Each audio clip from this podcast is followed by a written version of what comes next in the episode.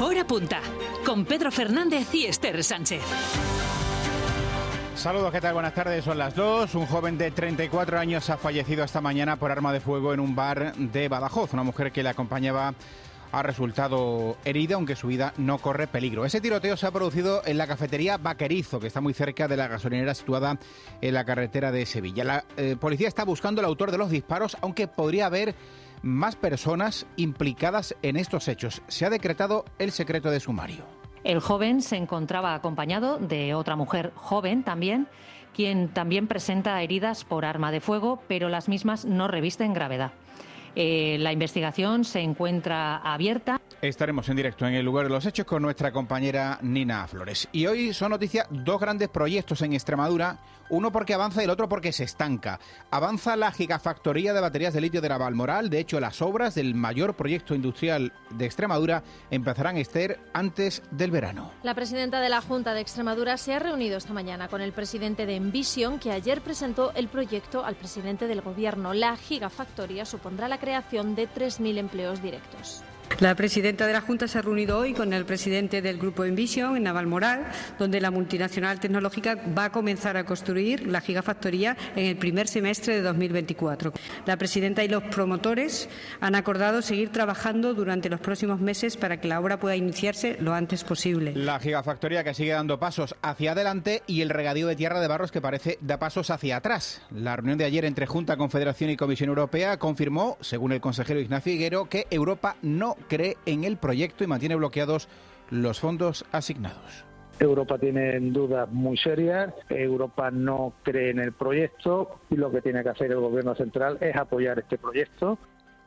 Y mientras el Ministerio de Agricultura y las organizaciones agrarias continúan hoy con las reuniones, en este caso reuniones técnicas para avanzar en un paquete de ayudas al eh, campo, la recién creada plataforma extremeña en defensa de este sector se está movilizando en Mérida. Lo ha hecho primero frente al ayuntamiento para protestar por las multas impuestas a algunos agricultores y a esta hora se concentran frente a la Consejería de Agricultura. Nagrajera, buenas tardes. ¿Esa rotonda está cortada el tráfico a esta hora? Hola, buenas tardes, eh, compañeros. Pues acabamos de llegar hace pocos minutos aquí a la puerta de la Consejería de Agricultura. Eh, la, defensa, la plataforma que mencionabas en defensa de la agricultura y del campo acaba de desplegar sus pancartas y en este momento negocia con la Policía Nacional hasta qué punto se pueden acercar o no. Quieren ser recibidos por la consejera de Agricultura hoy y quieren que también les reciba el delegado del Gobierno y que, por cierto, anule las sanciones impuestas hace unas semanas a quienes eh, trajeron a esta ciudad sus tractores. Por cierto, que hoy también han intentado hacerlos llegar hasta el Parque de Agricultura y han sido desviados hacia el Palacio de Congresos. Ahora hablemos eh, contigo y nos cuentas eh, cómo está transcurriendo esa protesta. Por un motivo bien diferente también han salido a la calle los vecinos y vecinas de la Campiña Sur. En todas las poblaciones de la comarca se ha guardado un minuto de silencio por la última víctima mortal en la carretera nacional 432, también para reivindicar la conversión en autovía. Hablaremos en directo con una portavoz de la plataforma A81. Más noticias en titulares. Los móviles estarán prohibidos en las aulas extremeñas desde mañana, según ha acordado la Mesa Sectorial de Educación, decisión que comparte toda la comunidad educativa. La única excepción será su uso con fines didácticos. Su uso y exhibición durante mm, la jornada escolar, que también incluye las extraescolares, y también durante las horas de comedor o el transporte escolar también. Siempre y cuando no sea necesario por motivos únicamente didácticos, pedagógicos o por una excepcionalidad. La bajada del precio de la luz y la estabilización de los alimentos moderan la inflación en febrero. La subida anual es del 2,8%. Sin embargo, el coste de la cesta de la compra se ha multiplicado por dos en los últimos cuatro años, según la Unión de Consumidores de Extremadura. Donde antes te gastaba en comprar 20 cosas por 50, de compras 10 por 50. Cuando pasas la tarjeta dices, uy, ¿no? Eh, madre mía. Desmantelados dos puntos de venta de droga a domicilio en Mérida, han sido detenidas tres personas que distribuían hachís y cocaína utilizando patinetes eléctricos para dificultar la intervención de la policía. La Federación de Enfermedades Raras demanda mayor inversión en investigación, diagnóstico y tratamiento. Canal Extremadura Televisión estrena esta noche un documental protagonizado por Dani Rovira que repasa el trabajo de la asociación Mi Princesa Red. En Cultura, esta semana se está celebrando la Semana de Extremadura en la escuela y vamos a hablar de indumentaria. Además, acaba el Estrenlab y nos acercamos a Borja, un cineasta que nació en Madrid pero que ahora vive en Extremadura. Y también tendremos muchas citas culturales. Avance del deporte y con Iván Herrero. Iván, ¿cómo estás? Buenas tardes. Muy buenas tardes. Hoy nos vamos a ir hasta las Islas Baleares para escuchar al técnico del Atlético Baleares, Juanma Barrero, exentrenador del Mérida. Espera ganar en la que fue su casa en un partido clave para Mérida y Atlético Baleares. En segunda federación, el carcereño quiere confirmar en casa su reacción y el Badajoz trata de aislarse del extradeportivo para creer en la permanencia. Vamos a escuchar hoy a jugadores de ambos equipos y nos iremos al multiusos para ver cómo está el Cáceres antes del partido del domingo en Melilla. Por cierto, Chepukaitis ya ha dejado el club, no jugará el domingo, sí estará Michael Nuga, que ya ha sido inscrito por el Cáceres. Y para completar, el voleibol Arroyo afronta la recta final de la Superliga 2 con opciones de ascenso y hoy rememoraremos la participación de Fátima Gallardo en los Juegos Olímpicos de Río. Gracias, Iván. El deporte llega a las 3 y cuarto. En cuanto a la previsión del tiempo, ojo porque se avecina una nueva borrasca de cara al fin de semana. Hoy de momento vamos a disfrutar todavía de más sol que de nubes. Carlos Benito. Pierde algo de presencia el anticiclón en nuestra zona, por lo que a medida que avance esta segunda mitad de la semana tendremos que estar pendientes de la llegada de una nueva borrasca y de más frentes. El primero de ellos se nos echa encima ya a esta hora, aunque se trata de una línea frontal que apenas nos rozará y aunque en estas próximas horas no descartamos incluso alguna gota en zonas altas de sierra del extremo norte, las últimas precipitaciones ya de un cálido y lluvioso febrero, en general de lo que hablaremos hoy será de una tarde con más sol que nubes de nuevo y eso sí, con más viento a medida que avance el tramo final de la jornada de nuevo. En cualquier caso, no esperamos rachas hoy tan intensas como las del primer tramo de esta semana, por lo que mañana nos levantaremos de nuevo con frío, con mínimas incluso más bajas que las de hoy y con el cielo despejado. A medida que avance el viernes, eso sí, se nos acercará otro frente, por lo que las nubes volverán a ganar presencia y mañana a la tarde sí dejará el cielo ya algo más cargado por todo el oeste y sobre todo por el norte de la región, por donde se escaparán algunas precipitaciones más. De todas formas, mañana jornada todavía de transición en la que además de las mínimas bajarán también las máximas. En cuanto al tráfico, ya les estamos contando que a esta hora está cortada el tráfico la rotonda de la Consejería de Agricultura en Mérida. ¿Alguna incidencia más en la red viaria autonómica? Patricia Riega de GT, buenas tardes. ¿Qué tal? Muy buenas tardes. Pues a esta hora situación ya tranquila en la red de carreteras de Extremadura, tanto en la red viaria principal como en la secundaria. Pero precaución, sí que registramos tráfico irregular a esta hora en Badajoz, en la EX201R, a su paso por Segura de León en ambos sentidos, pero en el resto de carreteras, de momento, tráfico fluido y cómodo. Conmoción en Badajoz por el tiroteo que se producía esta mañana en una cafetería que ha costado la vida a un joven de 34 años. Otra mujer ha resultado herida. La policía ha abierto una investigación, ha emprendido la búsqueda de los responsables, aunque a esta hora no confirman si hay o no detenidos. Muy cerca del lugar de los hechos se encuentra Nina Flores. Nina, ¿qué tal? Buenas tardes. ¿Están las cosas ya más tranquilas?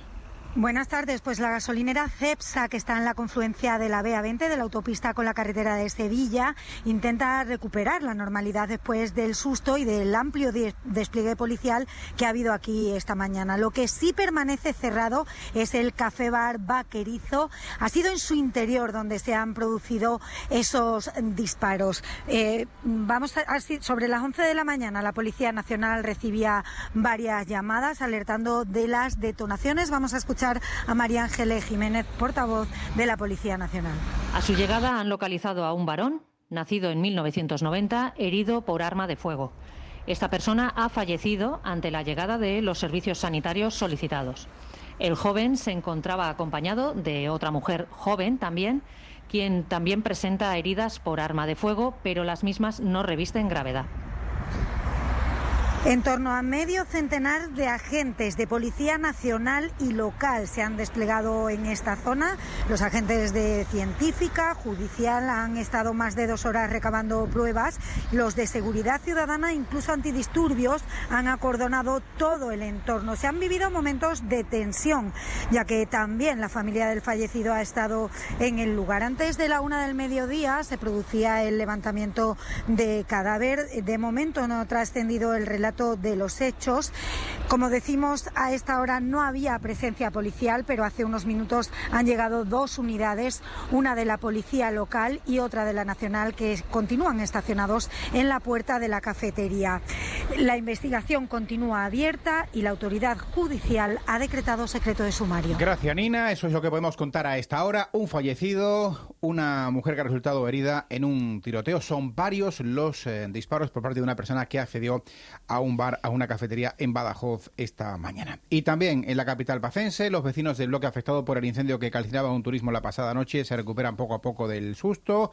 Ocurrió en la Plaza Chica, cerca de la calle Rafael Lucenqui. La altura de las llamas y el humo afectó a cuatro viviendas. Por suerte, no hay que lamentar daños personales. Unas llamaradas inmensas, que eh, todo el humo negro que subía hasta hasta arriba, prácticamente hasta la quinta planta o la sexta, y te viene a la cabeza lo, lo sucedido en Valencia. Eh, gracias a Dios, pues estas construcciones son bastante antiguas y antiguamente se construía bastante bien. Yo creo que la parte de arriba no acepta a nadie, yo creo que ha sido las primeras plantas. La suerte es que no se ha prendido ningún coche más ahí. Y les hablamos de varias operaciones contra el tráfico de drogas. En Mérida han sido desmantelados dos puntos de venta. Tres hombres eh, han sido detenidos por un delito contra la salud pública.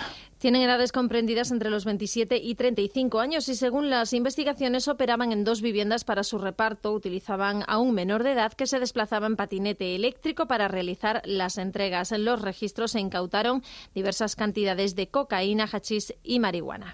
También se investiga a dos personas por tráfico de drogas en Villanueva de la Vera, dos hombres de 43 y 47 años, propietarios de una finca donde se han localizado y requisados más de 50 kilos de marihuana. Y la Guardia Civil ha interceptado a un conductor que circulaba por la A5 a 216 kilómetros por hora. Se trata de un vecino de Badajoz de 33 años. Superaba en 96 kilómetros por hora la velocidad permitida en la vía. Sucedió el pasado martes a la altura de la localidad cacereña de Santa Cruz. Se le imputa un delito contra la seguridad vial por el que se enfrenta penas de prisión de entre 3 y 6 meses.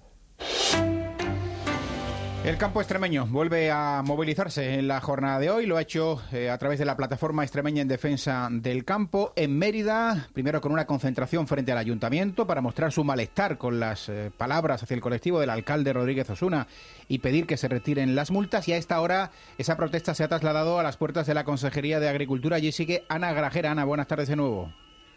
Hola, buenas tardes compañeros. Pues sí, aquí nos encontramos con multitud de agricultores, de ganaderos extremeños y con Vidal Ramos, uno de los portavoces de esta plataforma en defensa del campo. Vidal, buenas. ¿Cuántas personas calcula que puedan haber acudido a esta primera manifestación convocada por la plataforma? Pues la verdad es que han estado contando compañeros míos y me dicen que pasan las 3.500 personas cuando hemos estado pasando el puente romano de Mérida. Estamos ante la puerta de la Consejería de Agricultura. ¿Qué se pide a la Administración Regional? ¿Qué se pide a la delegación del Gobierno y, por tanto, al Gobierno de España? Se pide, al fin y al cabo, la, la solución del campo.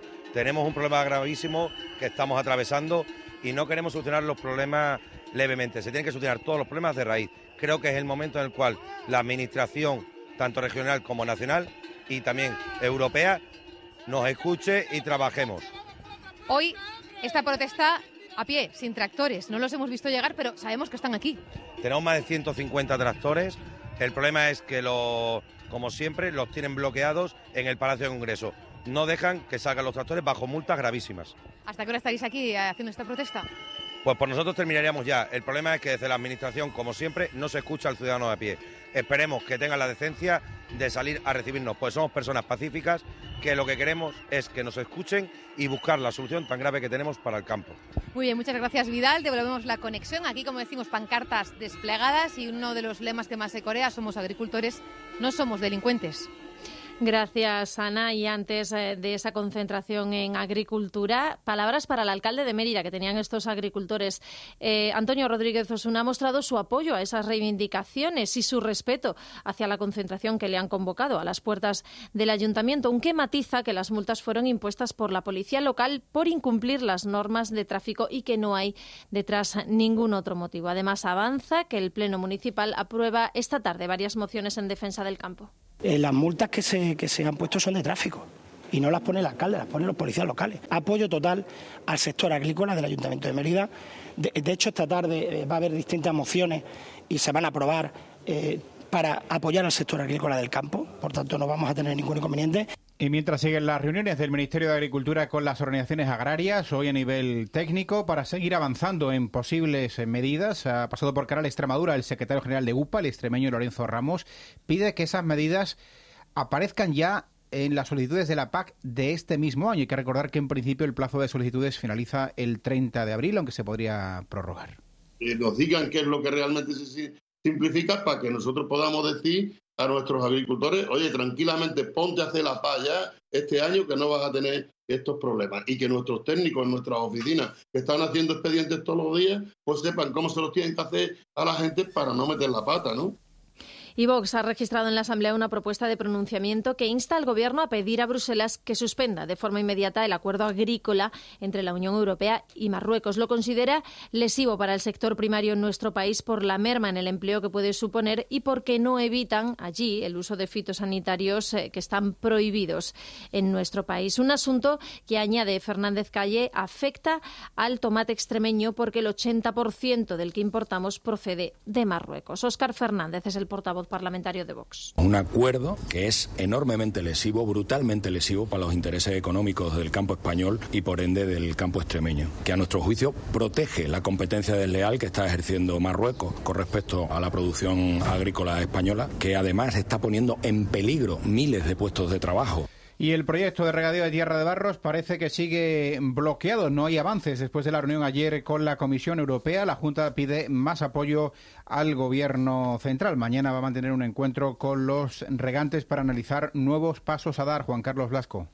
El consejero de Gestión Forestal y Mundo Rural, Ignacio Higuero, pedirá una reunión a la ministra de Transición Ecológica, a Teresa Rivera, para que el Gobierno central respalde en Europa los regadíos de Tierra de Barros, un proyecto en el que Bruselas tiene muchas dudas, pues desconfía de que haya suficiente agua para surtirlo.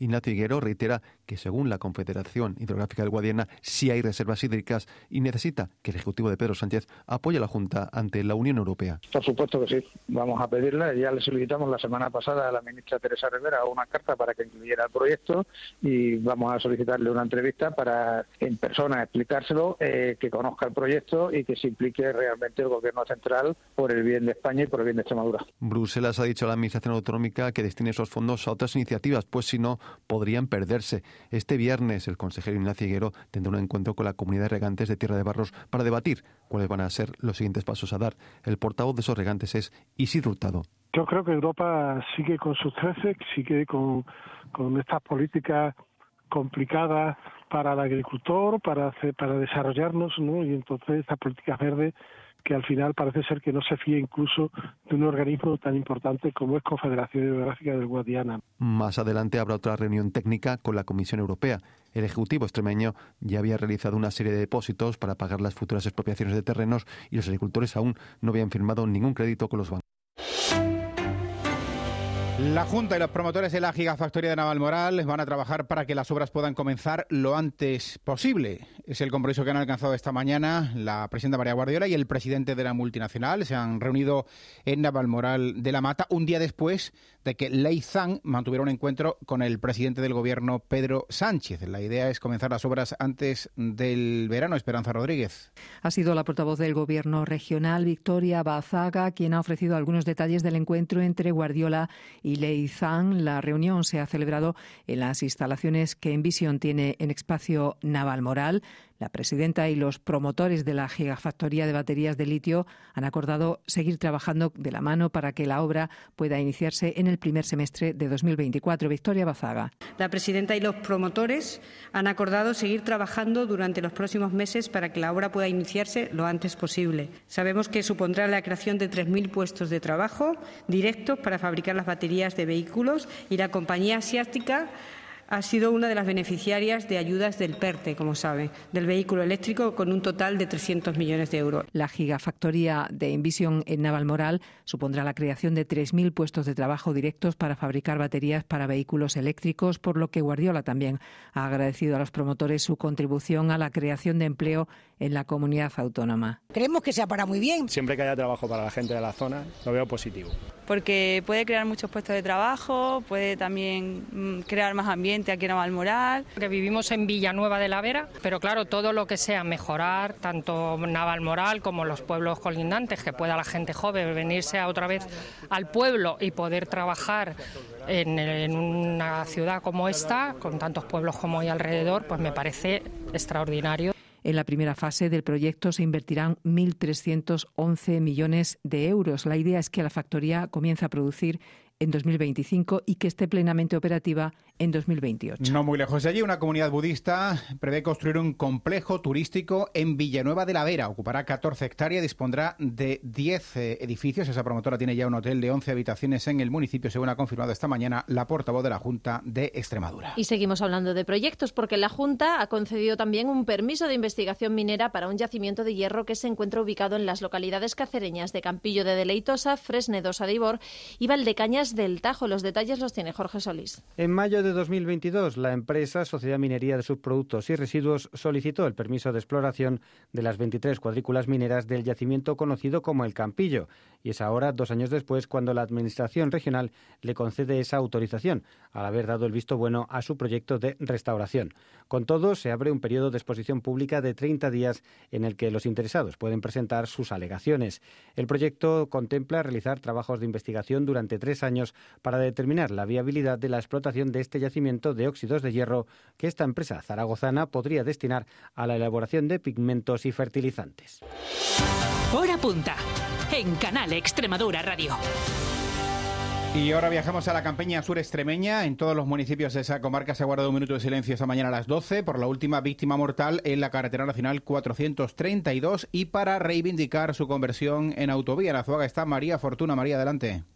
Sí, una de las concentraciones ha sido aquí en la plaza del Ayuntamiento de Azuaga, localidad natal de la última víctima que se ha cobrado la N432, un vecino de 50 años que perdía la vida ayer a la altura del cruce de Valverde de Llerena con Granja de Torre Hermosa tras un choque frontal con un camión.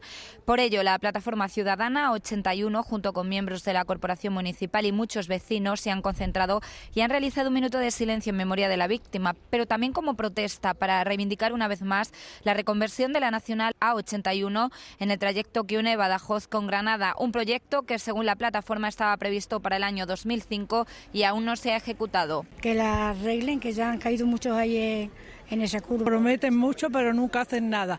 A ver si tenemos una autovía ya. Y se tienen que poner a trabajar ya. Esta carretera se ha cobrado muchas víctimas y tenemos que reclamar la autovía.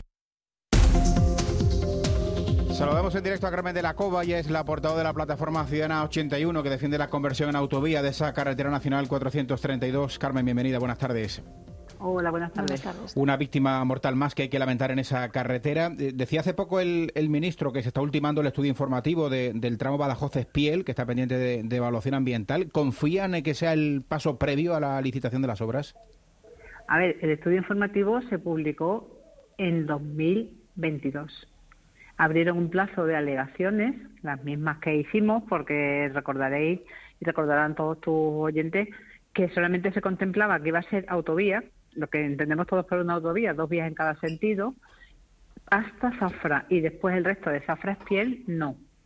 Se hicieron todas las alegaciones por parte de la población en general que quiso, la plataforma, los ayuntamientos, diputaciones, bueno, una serie de, tanto de, de Badajoz como de Córdoba, y nada, ni nos han respondido. Solamente lo único que sabemos es a través de una pregunta que hicimos al portal de transparencia, donde nos dijeron que efectivamente estaba haciendo el estudio medioambiental y que ya responderían. Pero ya te digo, han pasado dos años. ¿eh? Hmm. La plataforma lo que defiende es eh, la conversión en autovía de esa Nacional 432, pero ¿estarían de acuerdo o considerarían solucionada la situación con esa vía rápida de tres carriles de dos más uno? No se ha planteado hacer dos más uno. En el estudio informativo que, no, que se publicó, se planteaba que se harían dos carriles en cada sentido hasta Zafra y el resto sería una carretera convencional y nueva porque la que tenemos actualmente pues las curvas ya no cumplen las normativas ahí bueno el firme tampoco un montón de cosas no pero no no hablaban de, hacer dos más uno en este en ese en ese estudio informativo que se publicó. No estaríamos conformes queremos una autovía como la que ya se dijo en 2005 que se iba a hacer. Una autovía de doble sentido dos carriles por sentido mm, lo que todos sabemos que es una autovía una reivindicación además que comparten no solamente las comarcas extremeñas, sino también sabemos que hay movilización en las comarcas de Andalucía. Carmen, gracias por atendernos. Buenas tardes. Buenas tardes.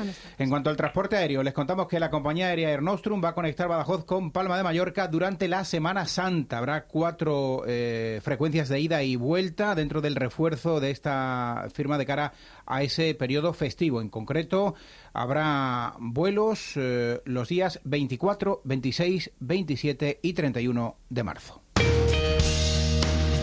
Y hablamos de educación porque a partir de el viernes, es decir, a partir de mañana ya queda prohibido el uso y la exhibición de los teléfonos móviles en las aulas de todos los centros públicos y concertados de la región. Ojo, no solo de móviles, también de tablets o de relojes inteligentes de uso personal. Su utilización solo se va a permitir, Juan Pérez, buenas tardes, por causas justificadas y bajo autorización de los padres. Así es, Pedro, buenas tardes. Educación ya tiene lista la instrucción que hará llegar ahora a todos los centros educativos públicos y concertados de Extremadura, una instrucción en la que recoge esa prohibición de cualquier dispositivo electrónico de uso personal en las aulas. Tampoco se podrán usar en los recreos, en el comedor, en las actividades extraescolares o en el bus escolar, señala la consejera de Educación, Mercedes Vaquera. Es en todo el recinto escolar, uso y exhibición de móvil. Dicho de otra manera, comedor, actividades extraescolares, transporte escolar, etcétera, todo lo que tiene que ver en el ámbito educativo.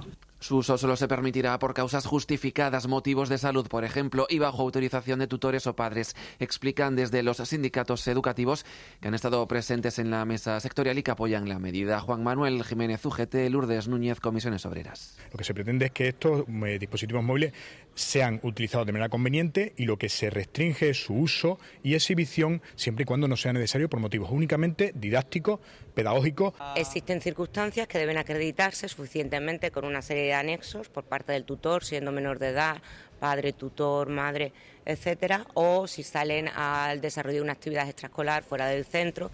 La universidad queda excluida y los centros privados podrán adherirse si así lo desean. El incumplimiento de la instrucción conllevará sanciones. La norma entra en vigor mañana, aunque eso sí, los centros que lo precisen podrán contar con cierta flexibilidad, un plazo de un mes, decía la consejera, para adaptar esta instrucción a la normativa del centro. Gracias, Juan. Pues hablando de adaptarse, este 29 de febrero muchos móviles se quedarán sin WhatsApp y sus usuarios tendrán igual que renovar el móvil. Una aplicación que se ha convertido en imprescindible WhatsApp y que deja de ser operativa en los terminales más antiguos. Las compañías defienden que las nuevas aplicaciones buscan la seguridad del uso del terminal y en la calle los ciudadanos hablan de obsolescencia programada con el fin de alentar el consumismo. Tiene todos los detalles Mabel Sánchez. WhatsApp es la aplicación de mensajería instantánea más utilizada en el mundo. Solo en España la plataforma tiene un total de cerca de 36 millones de usuarios activos al mes. Se ha convertido en imprescindible tanto en su uso personal como profesional.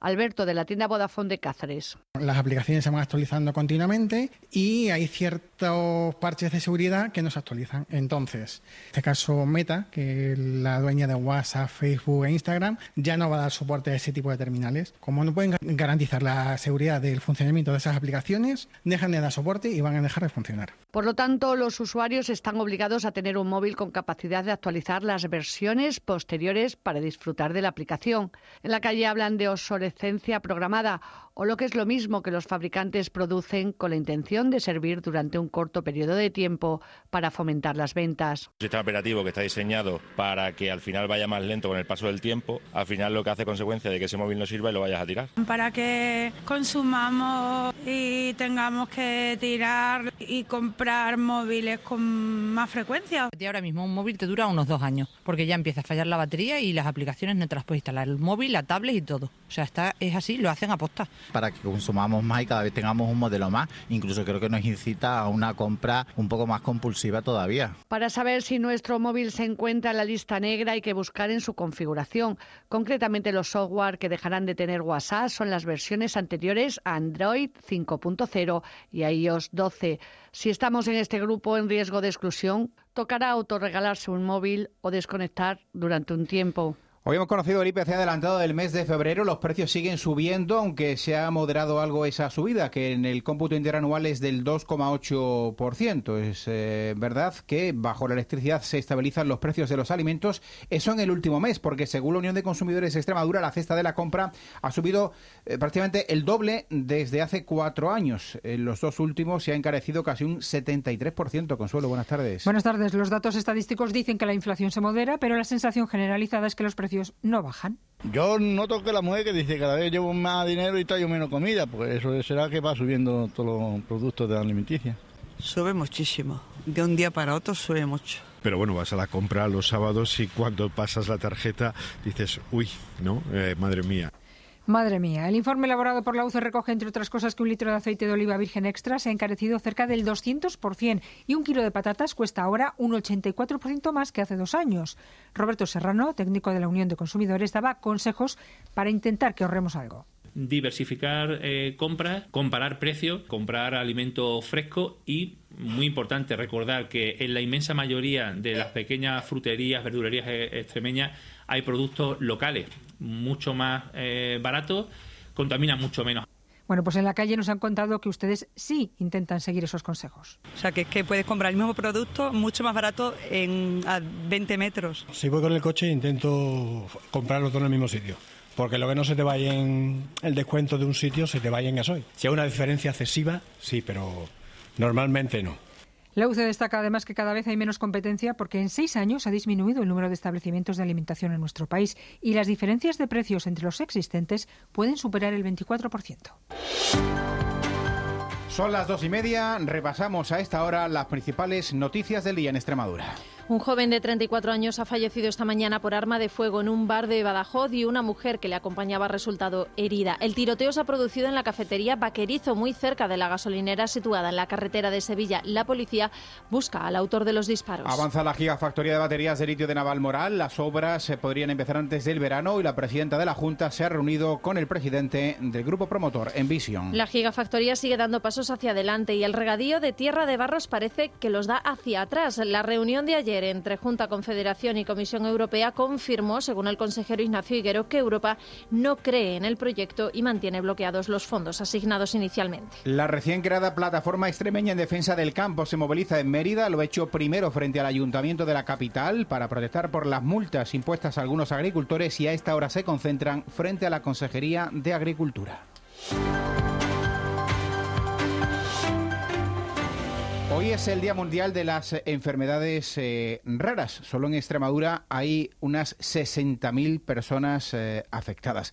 Se reivindica una mayor apuesta por la investigación, también por los eh, cribados. Una de esas enfermedades raras es el síndrome de Red. Unas 3.000 niños en nuestro país lo padecen. Afecta al habla, al caminar, al respirar, al comer. La Asociación Mi Princesa Red ayuda a estas familias. Esta noche, por cierto, Canal Extremadura Televisión va a estrenar un documental que aborda esta enfermedad. Jimena Matías. Martina y Ángela son dos niñas con síndrome de red. En torno al año de vida sus padres ya sabían que algo no iba bien. Recorrieron pediatras, especialistas, un camino difícil hasta llegar a un diagnóstico. Han tenido que aprender a vivir de una forma diferente a la que habían pensado, pero sus niñas les han enseñado mucho. Tanto que Martina ha sido la inspiradora de la asociación Mi Princesa Red. Francisco Santiago es su padre.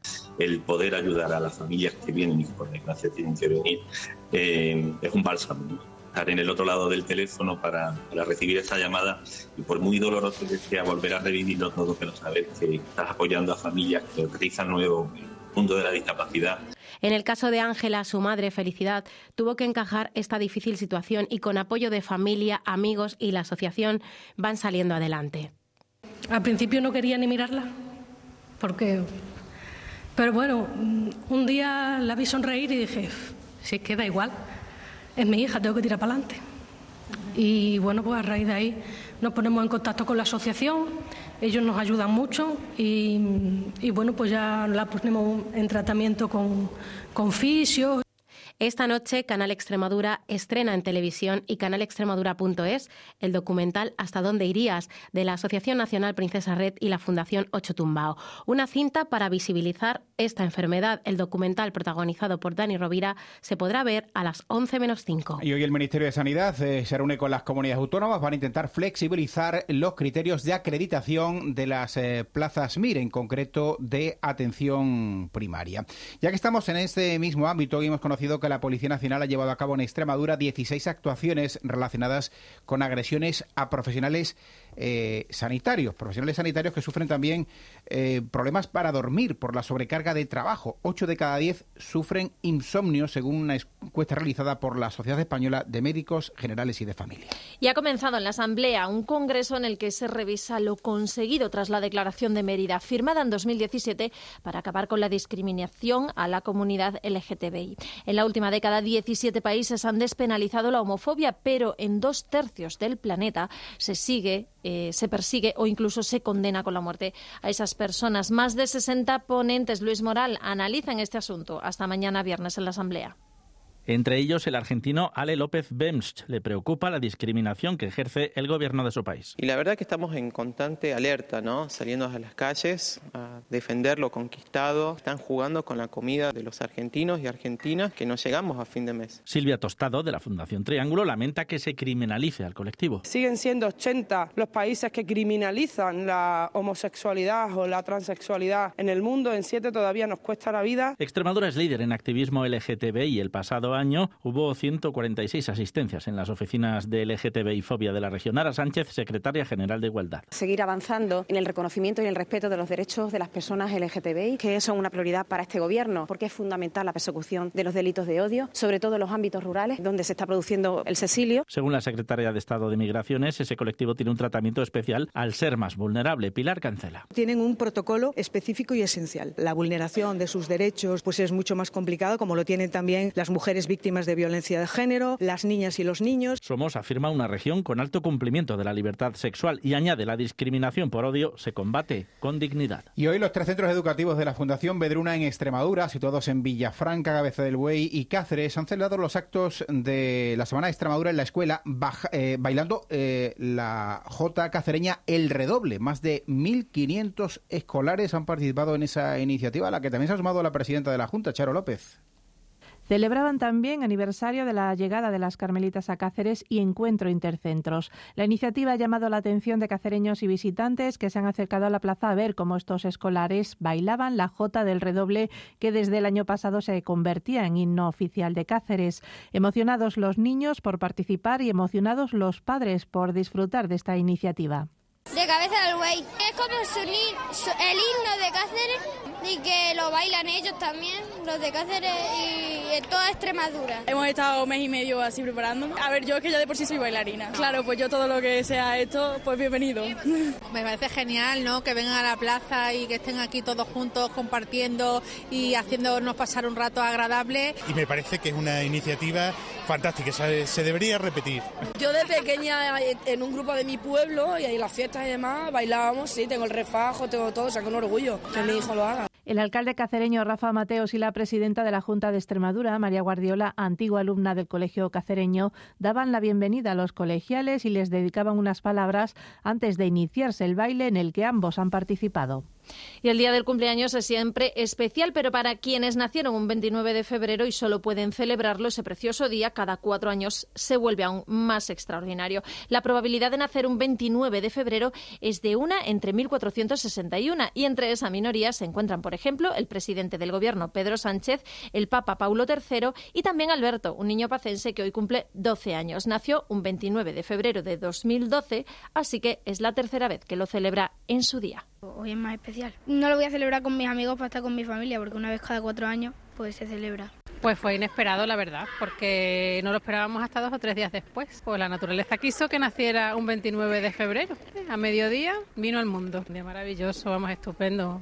Fue un día súper especial. No hay mucha gente que nazca un 29 de febrero, pero vamos a celebrar, como siempre, cada cuatro años por todo lo alto. Y estamos eh, ya en la cuenta atrás para la celebración de la Semana Santa, por ejemplo, en Jerez de los Caballeros. Hoy se ha presentado en la presidencia de la Junta, en Mérida, el cartel de esta fiesta religiosa declarada de interés turístico nacional. Y con una novedad, se pone en marcha una aplicación eh, específica para poder seguir este evento. Vamos con las principales eh, noticias en Badajoz, Mérida, Cáceres y Plasencia.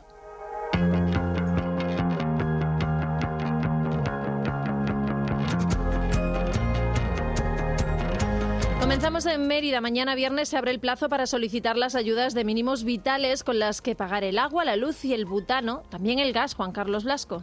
Es la novena convocatoria de estas ayudas y para su financiación el consistorio meritense ha recibido unos 171.000 euros de la Junta. Con ese dinero, el ayuntamiento sufragará los suministros básicos de las familias más vulnerables y aportará fondos propios. A partir de este viernes 1 de marzo, las ayudas se pueden solicitar de manera presencial o en la web del ayuntamiento. La delegada de Servicios Sociales es Catalina Larcón. Las ayudas se pueden solicitar de forma online a través de la sede electrónica del ayuntamiento en la dirección sede.merida.es o bien de forma presencial en el registro del ayuntamiento.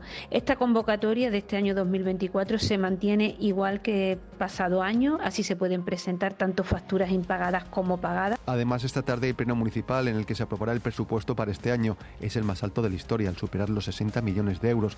También se revisarán las tasas de acceso a las instalaciones deportivas y se analizará cómo se encuentra el plan de ajuste del municipio y la deuda que aún falta por cubrir. Otro punto de este pleno es que la política de Vox, María Inmaculada López de Ayala, tomará posesión como concejala y sustituirá a Francisco Piñol, quien dejó su acta en enero. Después se leerá una declaración institucional de apoyo a las mujeres de cara al 8 y en Cáceres, la formación de una Extremadura digna ha convocado una concentración ciudadana para el domingo 10 de marzo para protestar por el abandono que sufren los barrios más humildes y periféricos de la ciudad Mabel Sánchez.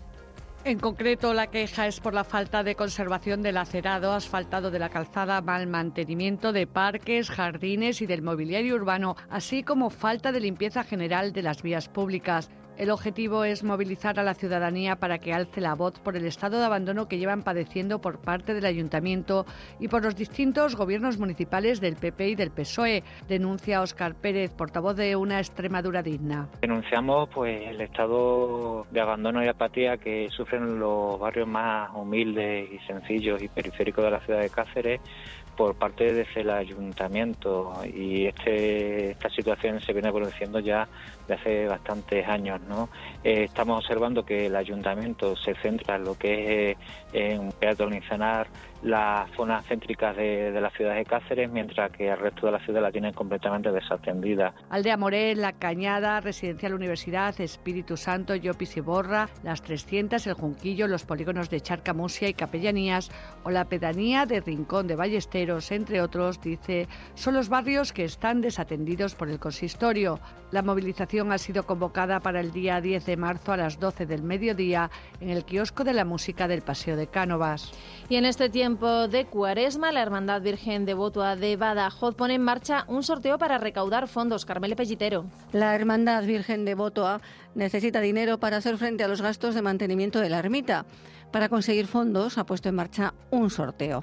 Las papeletas de un euro están a la venta en la propia ermita y en la misa dominical. El templo se mantiene con los donativos de sus fieles y actualmente tiene pagos y reformas pendientes. Gonzalo Robles es hermano mayor de la Hermandad Virgen de Botoa.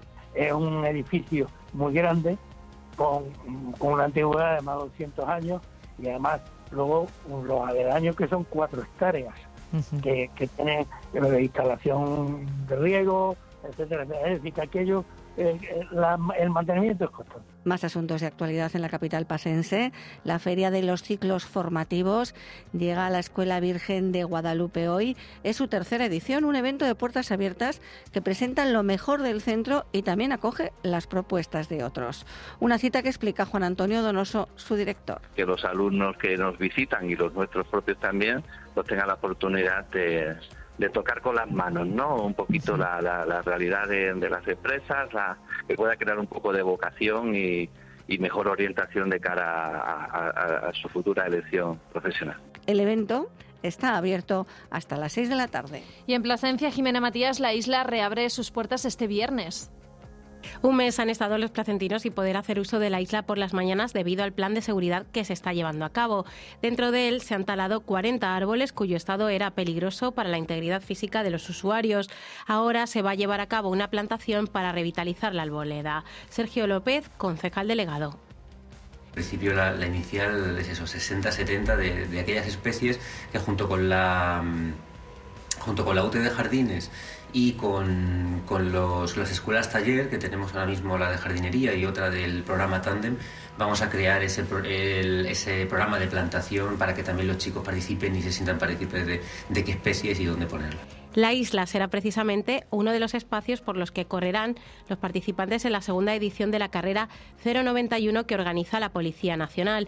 Hay 400 plazas para categoría absoluta y 200 para niños. La inscripción cuesta 12 euros, se hace online y las camisetas y el dorsal se recogen en la jefatura de la policía. Todo lo recaudado se destina a Aspace, que trabaja con 200 personas con discapacidad o desajustes del desarrollo físico. Y dentro del panorama de la actualidad nacional, el Tribunal Supremo ha abierto causa penal al que fuera presidente de Cataluña, Carles Puigdemont, Jorge, por delitos de terrorismo. Eso es, lo ha acordado por unanimidad la sala de lo penal del Supremo, declarar su competencia y abrir causa para investigar en su caso el enjuiciamiento del expresidente de la Generalitat, Carles Puigdemont, y también al diputado del Parlamento catalán, Rubén Bassenberg. Serían por delitos de terrorismo en relación con los hechos investigados en el caso Tsunami Democratic. Ya se ha designado jueza instructora, será la magistrada Susana Polo. Y el juez señala directamente a Ábalos como intermediario del caso Coldo ante la reclamación de Baleares a la empresa de esta trama. Sí, es la primera vez que el juez señala al exministro de Transportes en un auto desde que estalló el caso y lo hace en el contexto de la reclamación de Baleares a la empresa de la trama Soluciones de Gestión de 2,6 millones de euros por un contrato de compra de mascarillas. Aunque de momento el exministro de Transportes no figura como investigado, el juez de la Audiencia Nacional que lleva el caso señala a Ábalos como uno de los intermediarios y destaca una reunión entre Ábalos y su ex asesor, Coldo García, el pasado mes de enero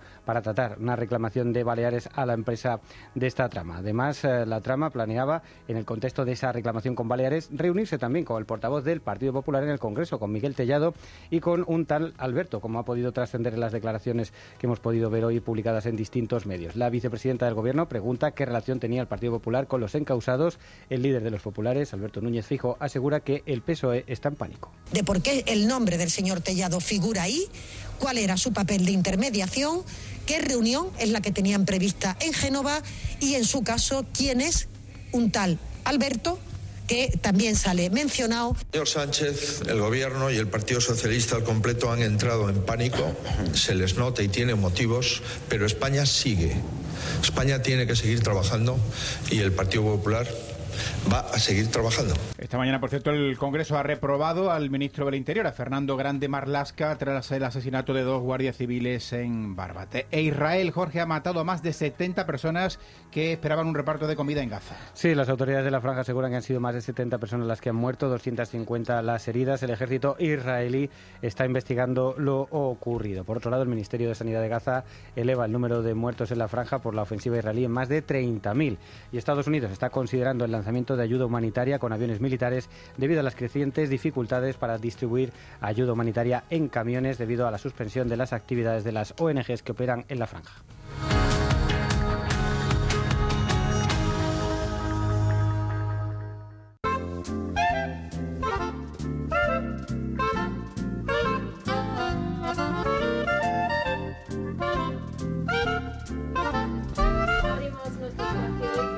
Hablándoles de la semana de Extremadura en la escuela porque vamos a centrarnos hoy en la indumentaria. ¿Por qué vestimos como vestimos tradicionalmente en nuestra región?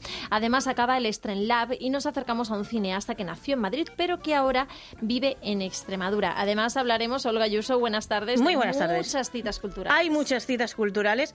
Vamos a comenzar por lo más extremeño. Yo soy de esa gente porque hay una generación de extremeños que era como hay que alejarse del folclore, hay que alejarse del folclore. Y, yo era de esa generación, ¿vale? ahora ya no? No, no, ya no, ahora estoy en fire, ¿vale? Y entonces, de verdad, esta de las entrevistas más interesantes que hemos hecho aquí. Fíjate, nunca habíamos hablado de moda, pero vamos a hacerlo ahora.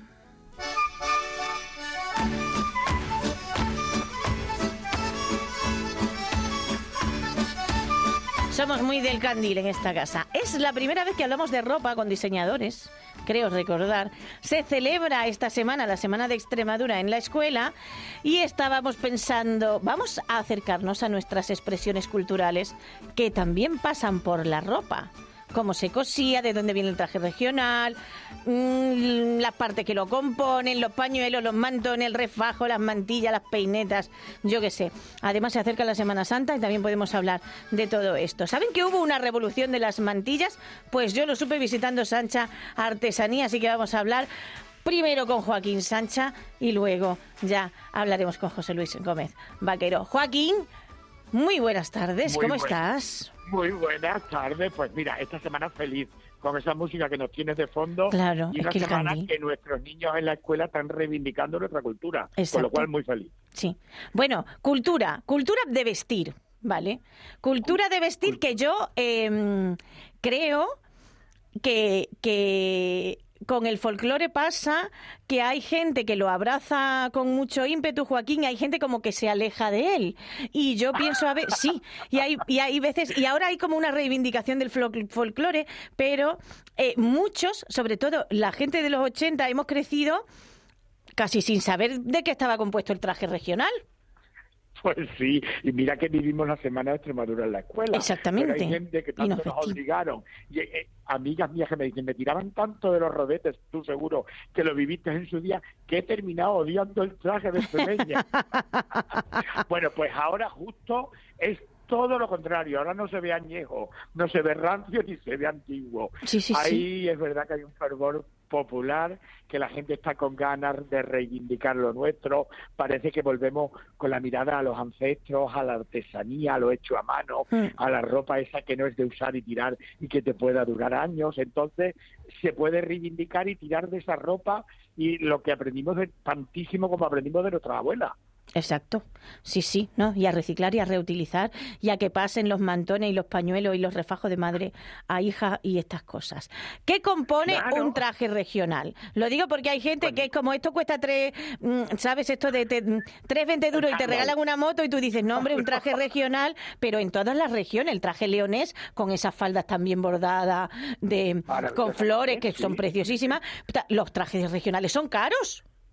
Claro, mira, ahora mismo justamente que estamos diciendo que se celebra la Semana de Extremadura en la escuela, pues vienen a diario padres preguntándonos y bueno, pues piensan que vienen a comprar un chándal que ya está confeccionado, que está colgado en la percha, el de la talla 12 para el niño se lo sacamos. No, no, así no, así no funciona.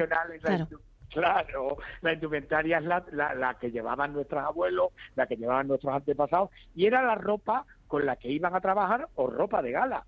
Yo muchas veces le digo a la gente, no tienes por qué hacerle el traje más caro del pueblo a la niña, con que le hagas un traje más sencillito, porque un traje de labranza, esa niña con el moño para atrás, ¿cómo iban a trabajar? Con una peineta con tantas flores en la cabeza, pues No. iban a trabajar con un moño, porque la que iba a coger garbanzo o iba a, a coger algodón o la que iba a, a coger uvas al campo, se ponía un moño para atrás, se recogía bien el pelo Claro. y lo que llevaba era algo pues sencillo y de, trabajo, ropa de trabajo. Y esos hombres pues llevaban cajones para no estropearse los pantalones, llevaban polainas para no enredarse con los matojos de, de las ramas del campo, pero era ropa muy rudimentaria. Luego había una ropa que era más de gala.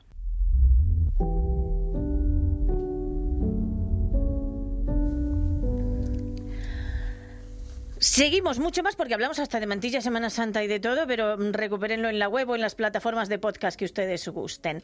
Vamos a hablar de cine. Yo Capitán se plantea como una diosa contemporánea y es la épica aventura de dos héroes primos que quieren cruzar la frontera más letal del planeta.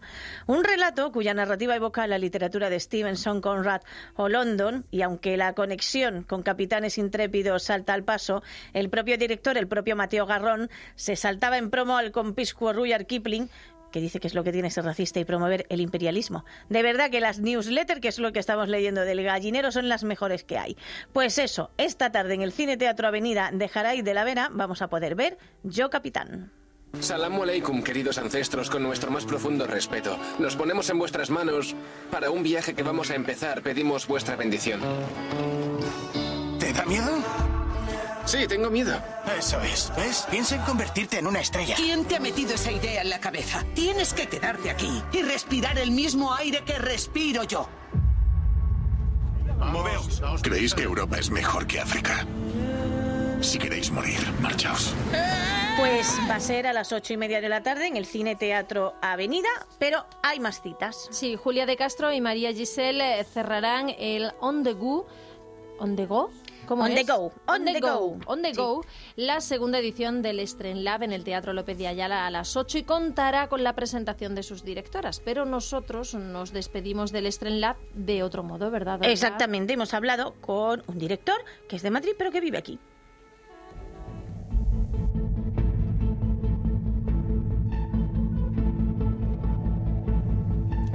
Se acaba el Lab, pero se estrenó ayer una película, La Función, de la que queríamos hablar, porque además la dirige José Gasset, que el muchacho es madrileño, pero lleva viviendo en Mérida ya. Lleva viviendo en Mérida en un sitio además espectacular, varios años. Él fundó la compañía San Pelícano y tiene además una serie que se ha estrenado en Filming, somos muy fan de Filming aquí, que Mm. se llama Putos Modernos. José, ¿qué tal? ¿Cómo estás? Buenas ¿Qué tal, tardes. Olga, buenas tardes. Que somos muy fan de Filming porque que, que nos parece un lujo que haya una plataforma española que pague impuestos en España. Esto es muy importante. Sí, sí, sí.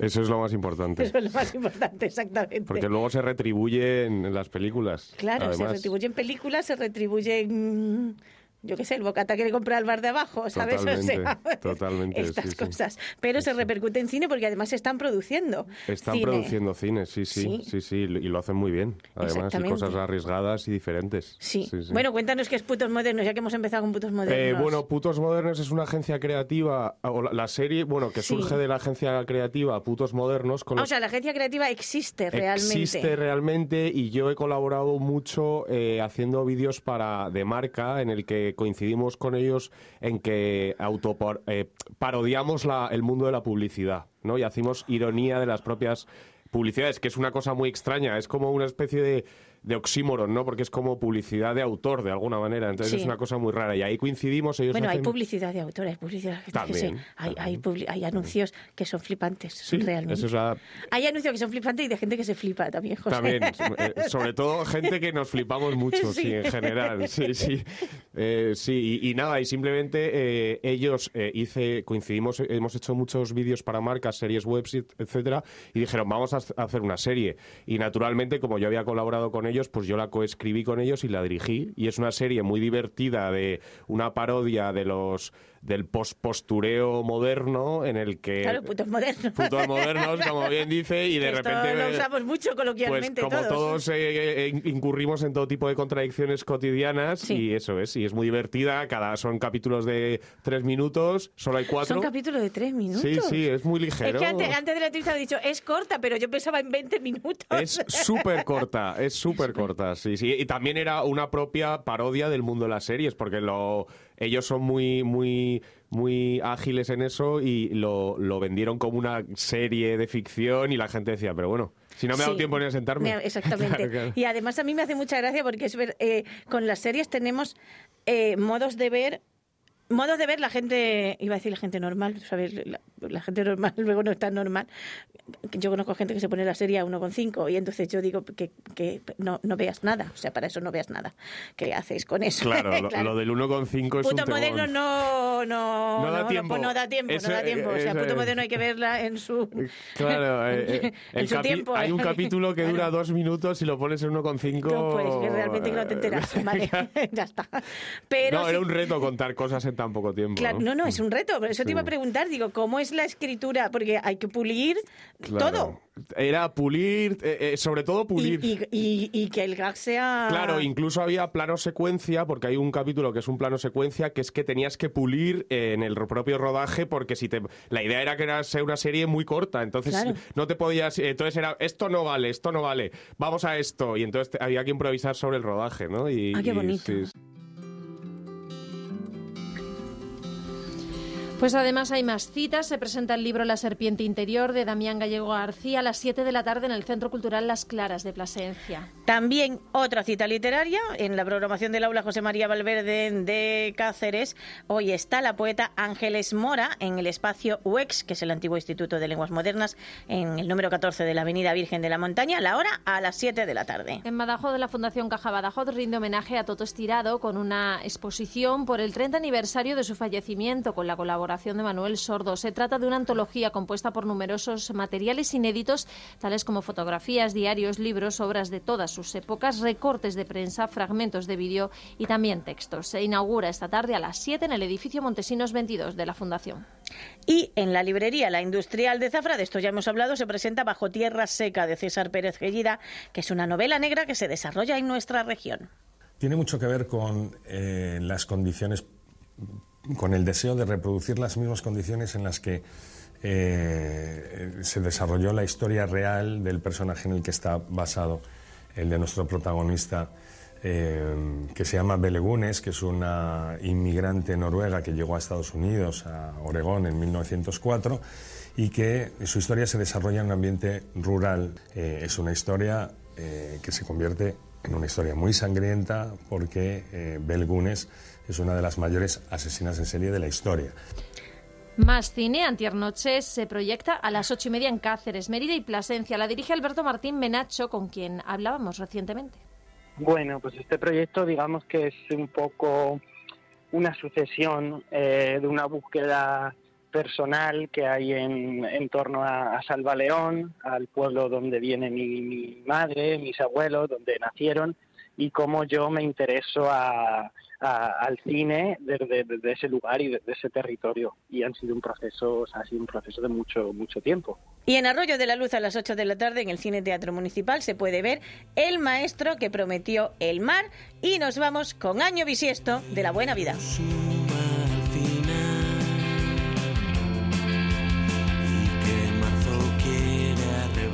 Vamos, lo que dice que es que es 29 de febrero y que hay que trabajar. No me digas. Fíjate. Madre mía. En fin, muchas gracias, Olga. Hasta, Hasta mañana. mañana. Gira y gira el globo sin parar.